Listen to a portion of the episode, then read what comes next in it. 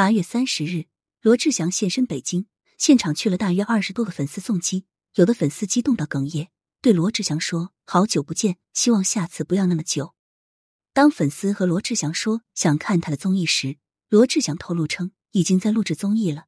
当然，他并没有说是在北京录制还是台湾省的综艺，但是很多网友都默认以为罗志祥是在北京录综艺，并开始不满，纷纷抵制他复出。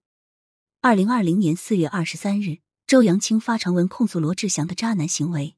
他说，罗志祥和他公司旗下的很多女艺人都有不正当关系，甚至他还跟自己的化妆师有不正当的男女关系。时间管理大师这个词，也是那时候由罗志祥事件引申出来的标签，之后多用来调侃渣男渣女。彼时，很多网友都不敢相信罗志祥是这样的人，毕竟此前的罗志祥是一个励志孝顺的成功艺人，并且他还有着亚洲舞王的称号，因此。当周扬青放锤的时候，大家都难以置信。这件事倒是没有反转，因为罗志祥随后便向大众承认了自己的荒诞行径，并道了歉。在罗志祥沉寂的这两年里，他有试水复出，试探网友们的反应。例如，二零二一年二月二十七日，罗志祥在某平台开设了个人频道“罗志祥 Show TV”，并上线了第一个视频。在这个视频里，罗志祥装作了一名清洁工人，配合主持人在街头采访民众。在这些问题里，自然回避不了他与周扬青的那段故事。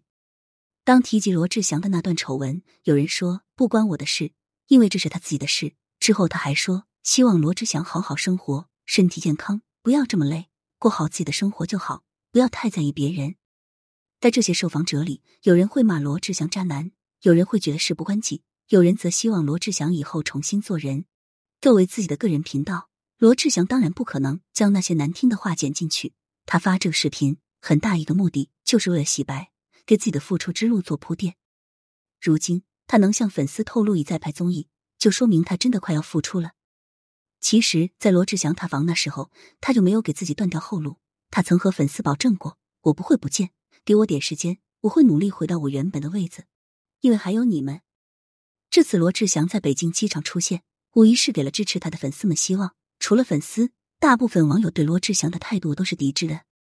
有人说还有粉丝呢，也不知道图啥。还有的网友说罗志祥又没犯法，只道德上有问题。这部分网友不知道是真的支持罗志祥复出，还是在反讽。毕竟大家把陈赫、热狗、孟美岐、江凯同等劣迹艺人都纷纷拉出来吐槽。有网友说互联网真的没有记忆，但事实上这些失德艺人的相关评论区都会有一波人不停唤醒其他人的记忆，细数他们曾经犯下的错事。如果真要说谁没有记忆，主要还是得怪那些请劣迹艺人的节目组和团队。很多曾经翻车的艺人，如今依旧活跃在影视剧和各大综艺中，仿佛那些事情从来没有发生过。娱乐圈对失德艺人的宽容度极大，只要不是违法犯罪行为，随着时间的流逝，他们依旧可以在圈子里赚钱赚得风生水起。